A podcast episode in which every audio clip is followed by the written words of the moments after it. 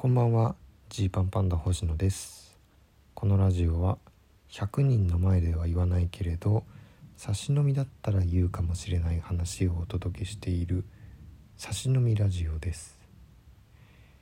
昨日は1分足らず1分足らずの更新になってしまい失礼いたしました。えー、まあ、眠かったんだよね。寝まして。今日はまあすっきり起きて活動してます。元気です。で、まあ、元気ですって今言ったんですけどちょっとねほんと今一個だけ懸念してることがありましておそらく人生初めてだと思ってるんですけど腰痛が来てるんですよ。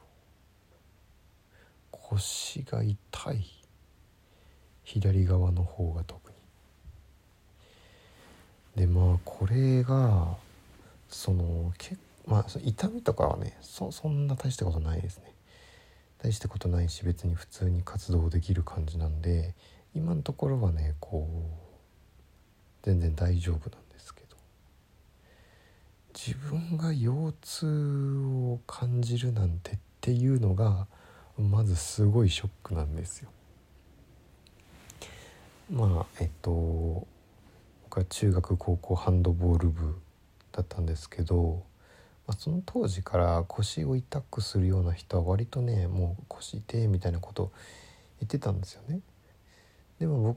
僕は多分ねもともと体がこう、えー、身長も小さいんですけど身長というよりはね骨格が小さいおかげでこう上半身がねめっちゃ軽いんですよ。まあいいことみたいに言ってますけど別にあのいいことじゃないけどねそのあの薄い胸板でやらせてもらってますんで、え上半身が軽いんですけどだから、まあ、腰への負担というのがそもそも少ない。で割とあの走って走っているので、えー、足腰はしっかりしている。あ足腰。まあ今腰って出すとめっちゃややこしいな。足腰って言った時にその腰に腰痛の部分の「腰」が入っちゃってるのがあれなんですけど、まあ、足がしっかりしてる、うん、よく走ってて。で腹筋とか背筋とかね割と割と強いはずなんですよ。この見た目の割には体幹がしっかりしてるねっていうことをね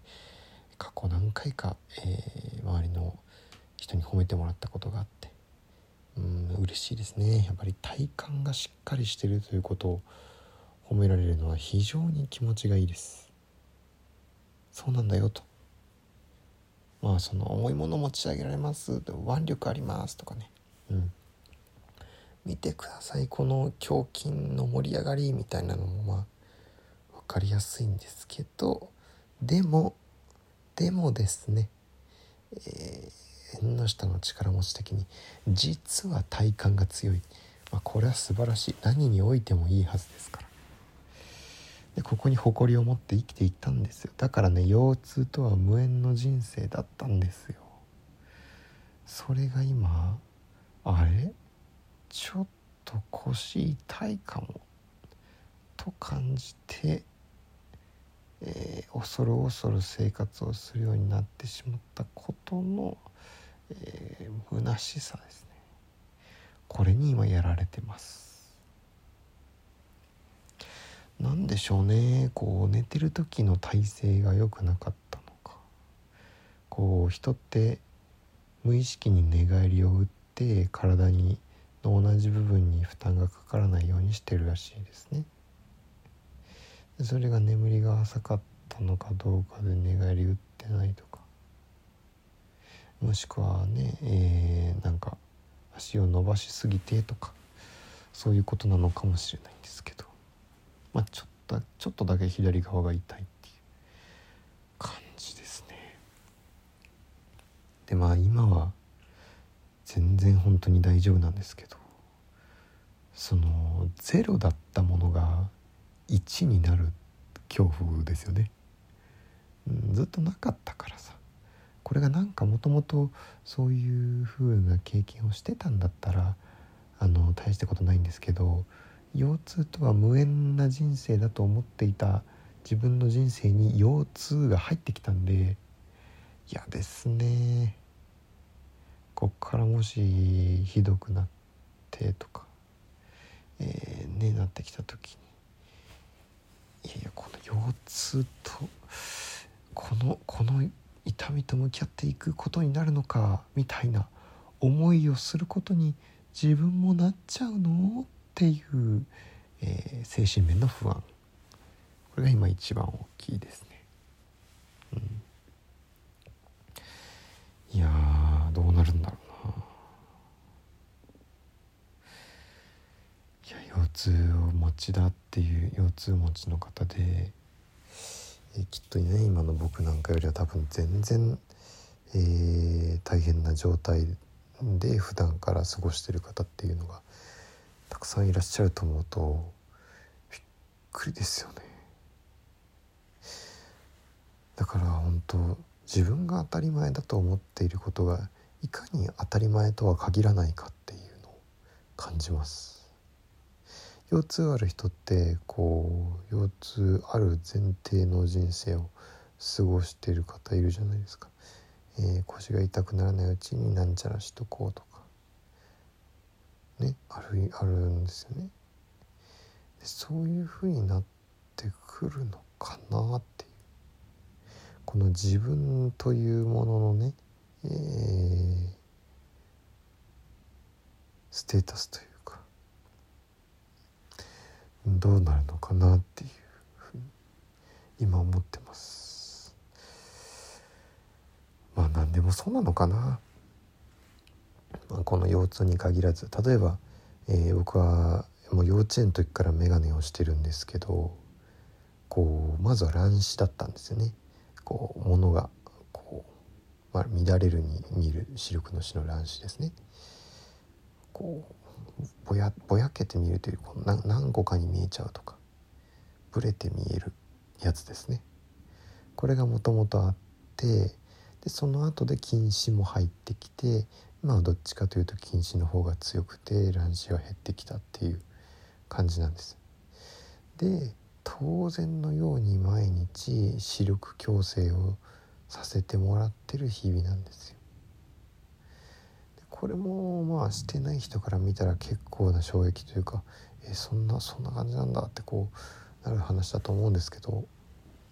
まあ、みんなそういうことをいろいろ抱えながら生きてるのかなっていうのをねこの腰痛を通して今思いました。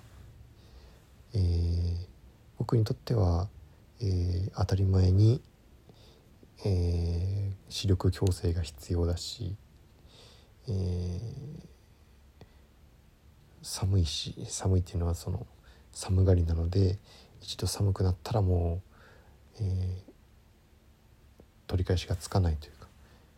その後なかなか温まらないっていう体質だったりするし細いし今は腰痛ちょっとあるみたいな感じですけどこれやっぱ人によって全然違う。うん、だから今逆にね例えばですけど毎日朝5時起きしてくださいって言われたらマジ？ってなるけどこれ慣れちゃえば人間やれるものなのかもしれないなっていうふうに思いますね。うん、その当たり前のレベルを上げていこうみたいな。いやそれこそ部活の時言われたな。ベンさんに。これも前喋りましたっけね。えー僕たちが高校生だった時に、えー、OB のベンさんっていう人がよくハンドボールを教えに、えー、高校の部活に来てくれて。でその時に当たり前のレベルを上げるんだよと。お前らが今思ってるそのパスはこれくらいのスピードで出すよね、えー、ドリブルはこれくらいのスピードで走るよね。シュートはこれくらいの角度で打つよねっていうその当たり前をもっともっとレベル高くしないと何時間練習して辛いじゃないんだよ。それをこうやりきることによってそこが当たり前になっていくから。この当たり前のレベルをどんどんどんどん上げていけば勝手に強くなるんだよ。っていうふうに言われたのをね、えー、すごく思い出しました。うん、慣れてしまえば人間強いという。ということですかね。はい、そんな風にます。えー、でですね明日がウェルフェスなんですよね。明日がウェルフェス。えー、渡辺エンターテインメントのフェスですね。まあ、絶対面白いメンツが揃ってますので気になる方は、えー、会場チケットは完売していますので UNEXT で配信を見ていただけたら嬉しいです。でまああの時系列的には前後しちゃうかもしれませんけど今からですね「えー、なる劇最強決定戦」という、えー、いつも出させてもらってるなる劇という劇場の若手メンバーで、えー、一番を決めようというというバトルに出てきますね。頑張っていってきます、あと、えー、トークライブが9月23日にありますので、えー、ゲラネクストとかで興味を持ってくれた方是非一度見てもらえたらいいんじゃないかなと、えー、会場チケットもは残りわずか。配信チケットはいくらでもご購入いただけます。というわけでお開きです。